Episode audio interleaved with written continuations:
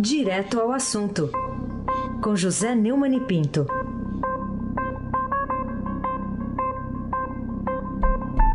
Neumann, bom dia.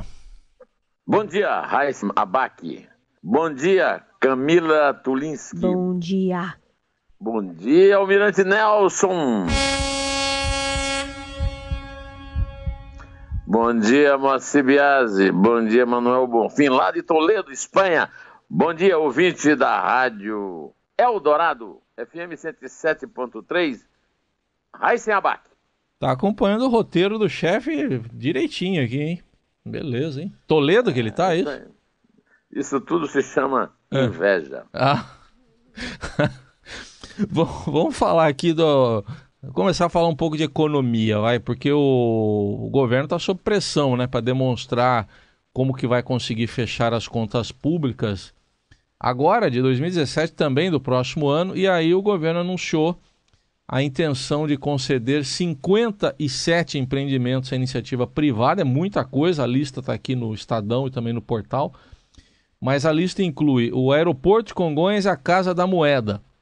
E tem uma expectativa por parte do governo de obtenção de pelo menos 40 bilhões de reais em bônus a serem pagos pelos investidores, maior parte desse valor ainda agora em 2017 e também em 2018, e ainda inclui a cifra o que será obtido com a venda da Eletrobras. E aí, Neumani, será que esse esforço de privatização é para valer mesmo?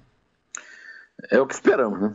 A estimativa do governo é que, além dos bônus, a concessão dos projetos, aeroportos, portos, rodovias, área de exploração de petróleo, ainda vai gerar aí 44 bilhões e meio em investimento ao longo do período. Mas é melhor deixar o nosso gato angorá, o ministro Moreira Franco, falar isso aí. Só na caixa, Almirante Nelson.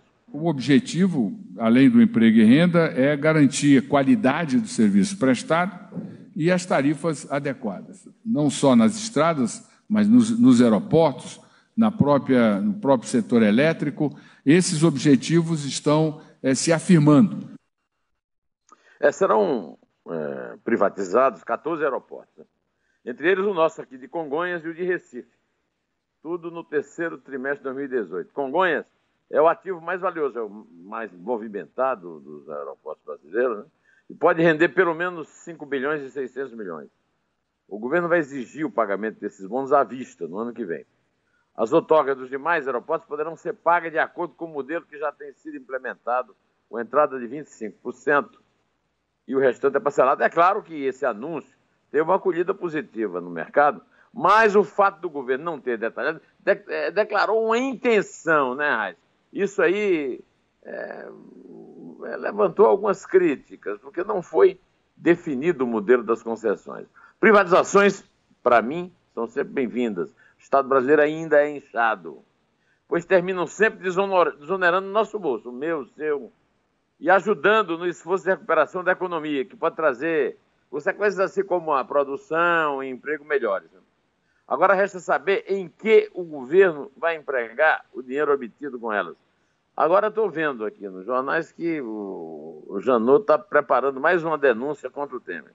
Então será que ele está contando com esse dinheiro para comprar de novo votos lá na Câmara? De qualquer maneira, eu concordo com a manchete do portal do Estadão agora, né?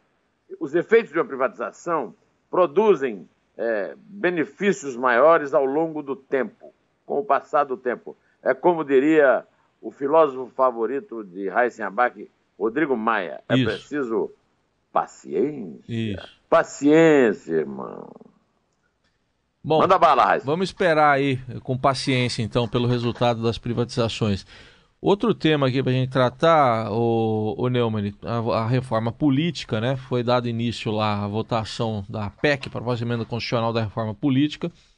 Só que o presidente, o Rodrigo Maia, encerrou a sessão, adiou pela terceira vez o, a discussão sobre os principais pontos do texto, que são a modificação do sistema eleitoral e a criação de um fundo abastecido com verbas públicas para as campanhas o que, que você acha, hein? Que futuro que tem essa autorreforma que eles estão chamando de política?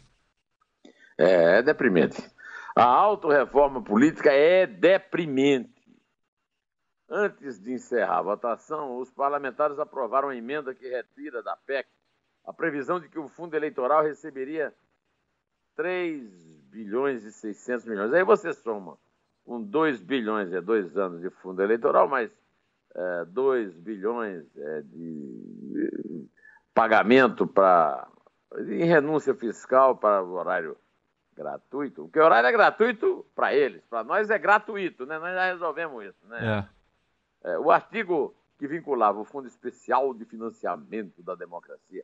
Aí você não gosta de falar isso, porque me dá vontade de rezar o ato de contrição. Ajoelha aí, vamos ajoelhar. Ajoelha e reza. A meio por cento da reserva de um cinismo atroz. Pelo menos esse foi, a, foi suprimido, né? É, a ideia agora é facilitar a aprovação do fundo entre os parlamentares que acham um montante exagerado, eu imagino. E abafar, não, não, não, e abafar as críticas da opinião pública e da área econômica do governo. É, essa medida recebeu o apoio de 441 deputados, é uma votação expressiva. Né? Além disso, eles derrubaram o artigo que estabelecia um mandato de 10 anos para ministros de cortes superiores, cuja indicação é política. Por que, é que eles vão mexer nos mandatos dos, dos ministros do Supremo se os ministros do Supremo estão sempre protegendo os políticos, os companheiros dos converscotes, né? É, então, também, além do ministro do Supremo Tribunal Federal e do Tribunal de Contas da União, né?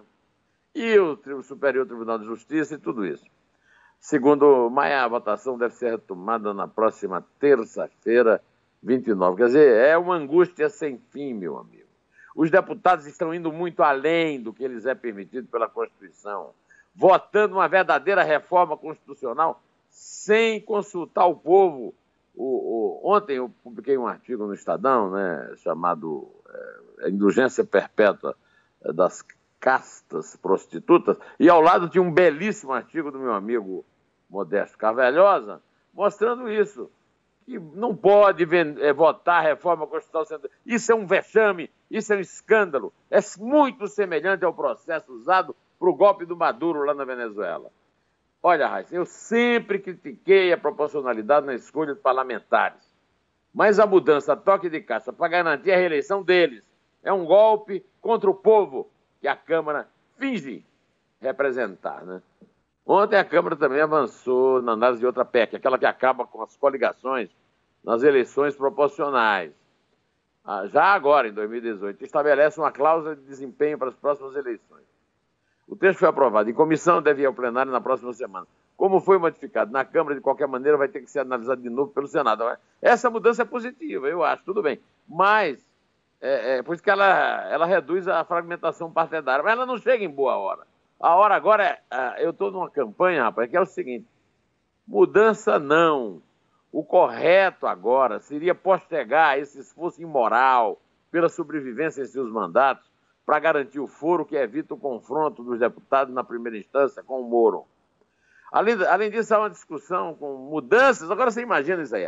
Você está sentado, Raíssa? Tô aqui. Você já deve ter lido essa porcaria. Eu, eu vi já. Né? Eu vi. Mudança na regra dos partidos e eleições, dando 90% de desconto em multa dos partidos. O canalha do Newton Cardoso Júnior, filho do canalha ex-governador Newton Cardoso, já fez passar um refis absurdo, perdoando dívida de deputado. Agora, esse texto ainda precisa ser votado na comissão, mas a ideia é do inconvicente Cândido. O cara para ideia infeliz, rapaz. Para que essas eh, mudanças todas possam valer, o projeto tem que ser aprovado pela Câmara e pelo Senado até a primeira semana de outubro. Essa medida aí da, da, do, do, perdão, né, 90% de perdão da multa, patrocinado pelo inconvicente Cândido, é de uma imoralidade flagrante e deveria servir de pretexto para levar o Supremo Tribunal Federal, aliás, é a Suprema Tolerância Federal, a derrubar quaisquer mudanças intempestivas no momento. Eu tenho um pressentimento, me desculpe, não amanheci hoje com bom fígado, viu? Não dá para fazer nem um sarapatel do meu filho. Eu tenho um pressentimento de que algo terrível está para sair dessas votações na Câmara.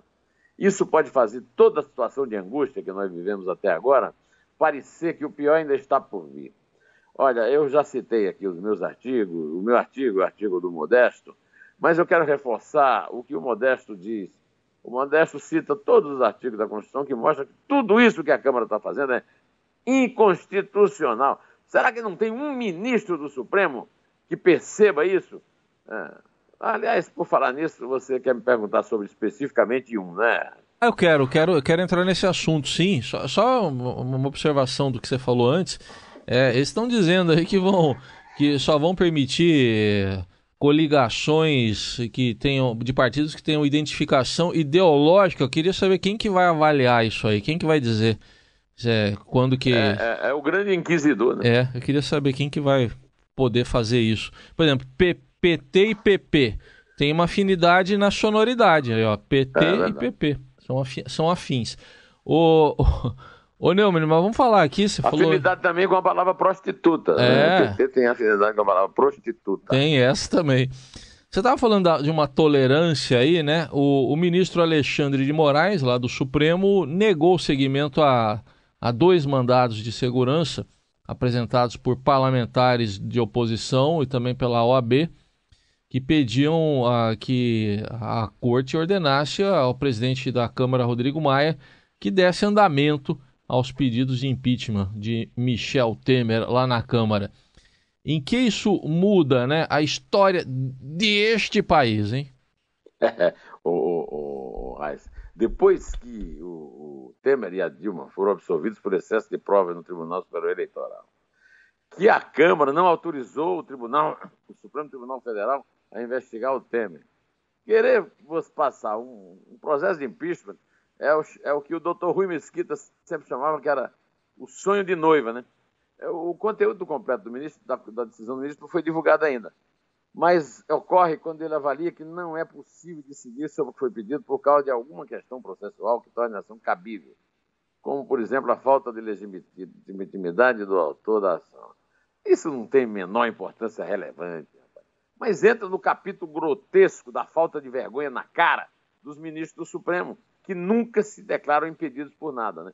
Tivemos o caso recente do Gilmar Mendes, que soltou o sócio do cunhado e disse, e, e aliás, sócio do cunhado, que por, por sinal também foi durante seis meses sogro do cara que ele soltou, da filha do cara que ele soltou. Quer dizer, Moraes é o único ministro do Supremo que foi nomeado por Temer. Portanto, era o único, em 11, que não podia ser sorteado para relatar ações que dizem respeito ao presidente.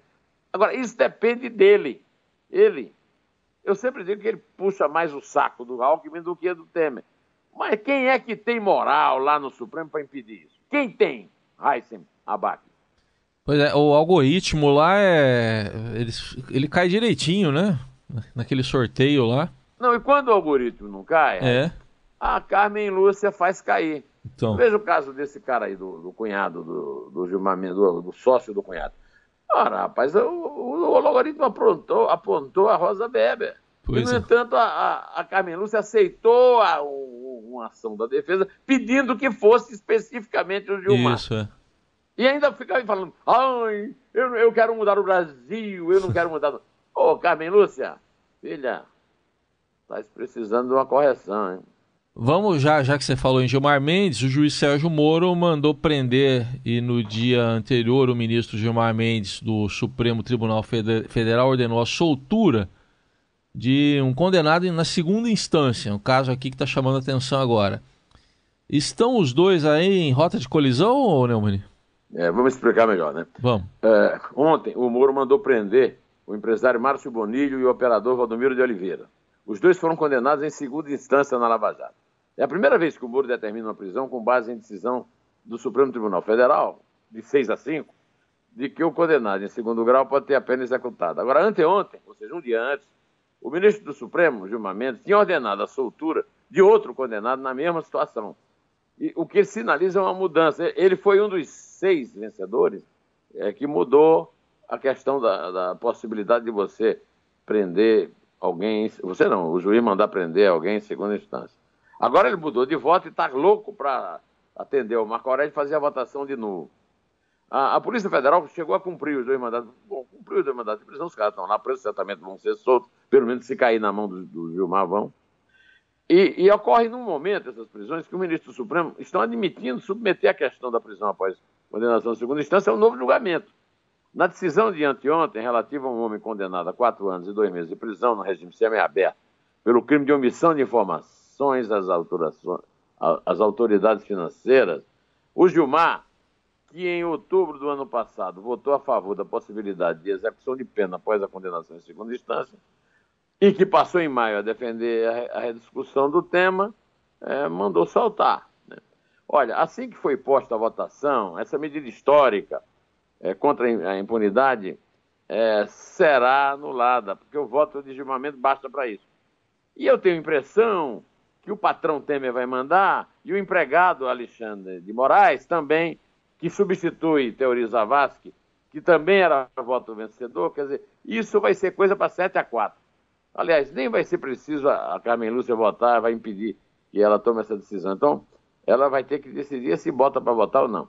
Desde que Aécio Neves entrou nas delações da Odebrecht e de Joesley Batista, Gilmar Mendes tem agido furiosamente, falado furiosamente contra procuradores e juízes da primeira instância. É lamentável que isso aconteça, e agora veremos como se comporta a Carmen Lúcia, que garantiu que não porá matéria em votação, só que ela vai ser substituída pelo Dias Toffoli. E será que ela tem peito agora para enfrentar os colegas? Ela não tem demonstrado essa assim, grande coragem cívica, né, Eisenbach? É, uma hora eles vão colocar na pauta, não, vai ter jeito. Para a gente fechar aqui, Neumann, em, em viagem a Brasília, lá para denunciar o governo da Venezuela, Ouvimos ah, ontem declarações importantes. A chavista dissidente Luísa Ortega Dias, que foi destituída do cargo de procuradora-geral, acusou o presidente Nicolás Maduro e aliados políticos, uh, por exemplo, Diosdado Cabello e Jorge Rodrigues, de integrarem um esquema de recebimento de propinas de multinacionais de infraestrutura e petróleo e aí, tem até empresa brasileira nisso? Que consequências a acusação poderá trazer para a cúpula venezuelana? É, parabéns pelo Jorge. Jorge. Eu tenho uma dificuldade enorme Jorge. falar Jorge. Jorge. O português resolve tão bem isso. Jorge. Jorge, né? Jorjão, né? Jorge. Jorge. é isso aí. O, o Raíssa Luiz Ortega deu detalhes sobre o envolvimento dos chavistas mas é, afirmando que passará as provas procuradores do Brasil, Colômbia, México. Vamos ouvi-la. Almirante, vamos ouvir Luiz Ortega. Abandoné mi patria, mi país, porque estaba siendo víctima de hostigamiento y persecución por parte del gobierno de Nicolás Maduro. Quiero denunciar ante el, ante el planeta, ante el mundo, la situación grave que atraviesa Venezuela. Una corrupción desmedida. Y por esa razón, para protegerse de los actos de corrupción, han venido violando la Constitución y la ley.